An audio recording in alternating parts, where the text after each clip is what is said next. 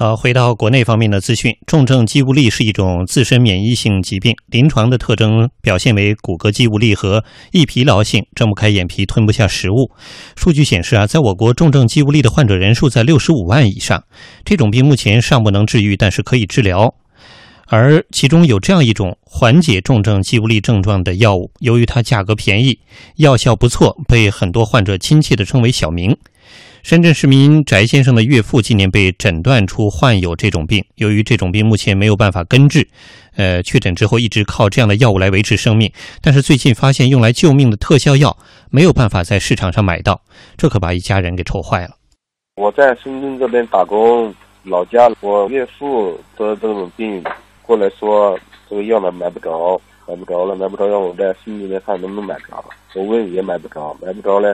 发动周围的亲戚朋友，看周围能不能想想办法，关系能能能不能买着？结果还是买不着。嗯，那么断药之后呢？翟先生在网上就发帖来求药，有药贩子联系了他，将每盒三十多块钱的药卖到了一百多元，甚至更贵，也没有办法判断这个药物的真假。那么翟先生只好将岳父送进医院进行住院治疗。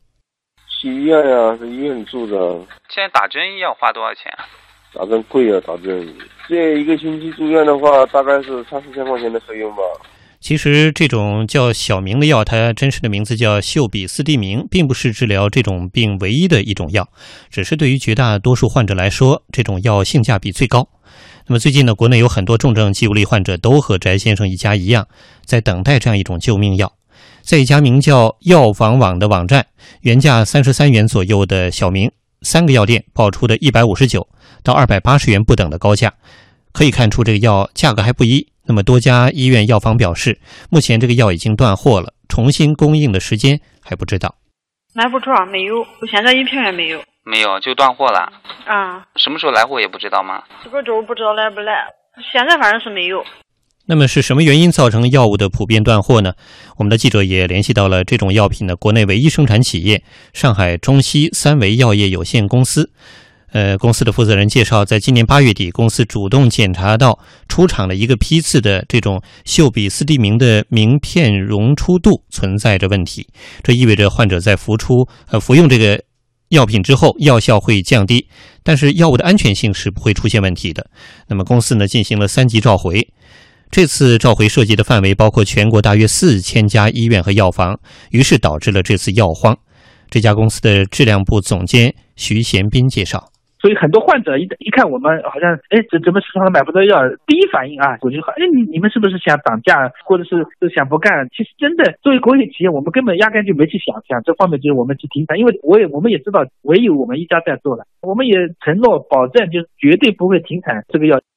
对此呢，这家公司的负责人表示，患者也不用担心，目前他们已经向市场大量供货了，大概会在这个月的中下旬期间保证。这样一种溴比斯地明的名片药品销售在全国恢复正常，同时呢，呃，同时这个公司呢还会扩大生产的规模。是都是赔钱的嘛？没人生产，没人愿意生产，卖的不够，主要原因是这样的吧？其实对于这样一个事情哈，也有业内人士建议，在这个廉价药、特效药生产企业岌岌可危的环境下，有企业能够愿意承担这样的社会责任进行生产，已经是颇为难得了。但是呢，也反观这个事情本身折射出的问题来看，政府从管理的角度来说，对于这类具有重要社会效益的特殊药品，也不能够完全交给市场来决定，同时应该采用一些办法，比如说给予生产企业适当的补贴机制，避免市场的恐慌等等。呃，对于这个事例哈，二位观察员怎么看？其实对于这样的一种药荒，不仅是这种药，其他的药之前也出现过啊，类似的新闻也有过，呃，不是个个案，它也给我们带来什么教训吗？啊，叶山，啊，我首先是讲具体这个个案哈，这个个案的话呢，我觉得刚才连线采访里面的相关的当事厂家的发言人也讲得很清楚，其实就是个偶然事件，对啊，马上会召回了以后召回，呃，然后现在知道这情况，我们赶快补救了啊。但但是无论如何的话呢，它给一些用户的话呢，造成了一些阶段性的恐慌，嗯，那像我们之前讨论过的好多，你比方说，呃，鱼精蛋白注射液这种很便宜的但是救命的液、救命的药，那无外乎大家最后得出了一个结论，就是说是。很多厂厂家在慢慢的退出制造这个东西的领域，原因根本原因就是说是因为利润太低。嗯，利润太低，一一个是。单价比较低啊，另外一个呢就是你相对来说用的人比较少，但往往这类药的话呢，我们一再强调的是，它往往有一个非常强的一个社会价值，因为是那些救命药，它是需要需要一些保底的嘛。所以呢，其实我觉得在这里边讨论的话呢，无外乎以前我们都强调过一点，就是当一个靠市场竞争的机制。没有办法来满足一个社会意义重大的项目的运行的时候，我们就面临一个市场失灵的一个问题。那么你怎么办？那么我们肯定要运用一个不能让政府失灵的一个方法，那就是呃，比方说靠国有企业等等等等来指令一些厂家，和保留一些这些个产能。这个我想大家都是已经有共识的。嗯，但是这个问题给我们提了个新的头。嗯，你看这个地方市场失灵吗？失灵。那但是我们有国有。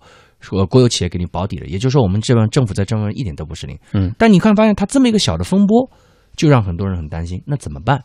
那我觉得是这样，在目前我们保持有国有企业提供公共服务这种保底的情况下的话，应该尽可能的在我们现行运行的机制上引入一些现代的科技因素。嗯，你比方说，厂商也讲了，这东西本身市场很小，用的人就那么几个。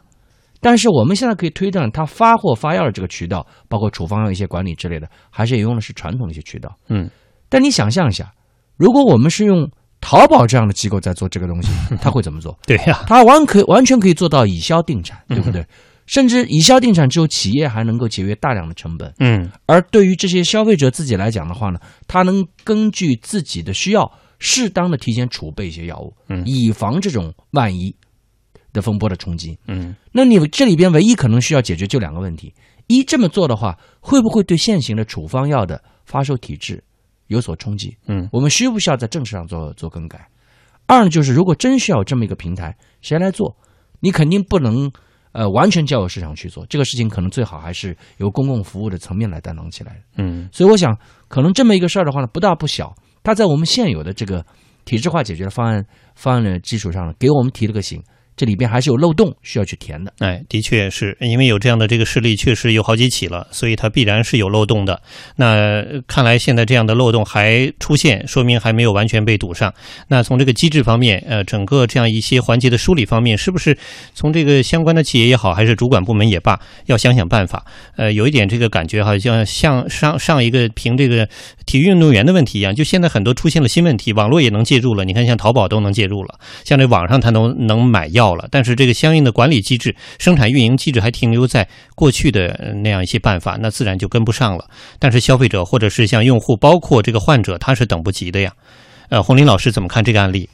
呃，这个很有意思，这里面既涉及到了一个管理的部门，又涉及到一个就是生产这个药的这种厂家。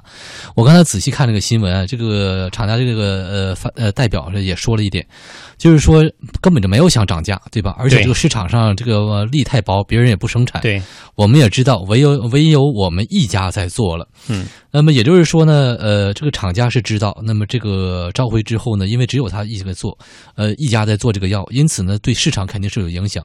那么主管部门知道不知道呢？我想未必。然后呢，就是说，一旦说把这个药召回，短的时间之内，这个市场上这种供应，恐怕这个厂家他未必就完全去了解。你比如说这个药店里，呃，这种合格的药。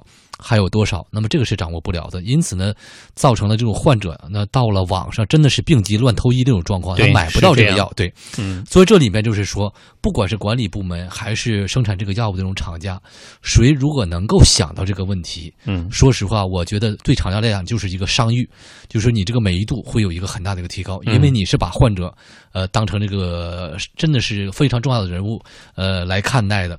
这一次呢，我觉得来讲呢，某种意义上来讲，对这个厂家是。是一个提醒，对，而且从这个反馈来讲，我觉得这个厂家这种表态还是很积极的，可能应该是之前是确实没有想到这一点，嗯，他想的就是说药的供应突然少了以后，大家会担心，呃，你要停产这个药，或者是涨价等等，那么这些顾虑他都打消，嗯。但事实上，真正救命的这个，呃，需要这个药救命的这个患者，他想的可不是这个问题。嗯，这个药我在我要在哪儿去买到？是，而且是正规可靠的渠道。因为网上的药就有人卖高价，我想去买，但是我担心这个药是不是合格的。因此呢，就是说以后在做事情的时候，你比如说，本来就说你进行三级召回，你发现这个药存在一定程度的问题，真的是一个好的事情。你是对自己一个高标准、严格的这种要求。对，本来是好事儿。对，好事儿。对，但是你没有想到，这个说你突然把这个药拿。拿回来的时候，市场的供应出现问题了。对，还是一个差那么一截儿哈。本来是一个非常好的事情，他就是没有想的更多，或者说已经获得这个相应的信息的，但是他的信息的敏感度不足。呃，这个是现在好像很多呃，无论是企业也好，还是管理部门也罢，都相对缺乏的一点点的这个思维意识。